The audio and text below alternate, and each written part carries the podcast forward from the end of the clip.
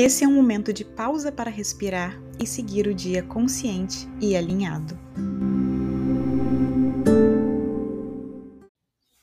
Quão dependente emocionalmente do outro você está? Emocionalmente, a gente depende em certo nível um dos outros, então isso é natural. Somos seres que querem pertencer, né? Então, por exemplo, eu consigo me manter bem feliz quando eu tô nos meus momentos sozinhos. Mas isso porque, além de me nutrir e suprir as minhas necessidades, eu tenho relações que sustentam isso também. Eu tenho relações que não são perfeitas, porque nenhuma é, mas que me elevam, em vez de me diminuir, em vez de me drenar. Relações em que um soma ao outro, que a troca, a compartilhar, a aprendizado, a ensinamento. Um não completa o outro, e sim soma, compartilha.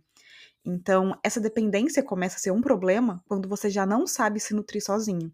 Quando você precisa de um outro para te completar, para te validar, para dizer que você tem valor, quando as suas relações servem para tapar buraquinhos no seu mundo interno em vez de somar na sua jornada. A felicidade se constrói dentro de si, não fora. Se constrói na sua relação com você mesmo, na forma como você conduz essa relação, e que é o que vai transbordar para todo o restante. E aí a relação com os outros, com as outras pessoas, vem para contribuir nisso, mas não para substituir.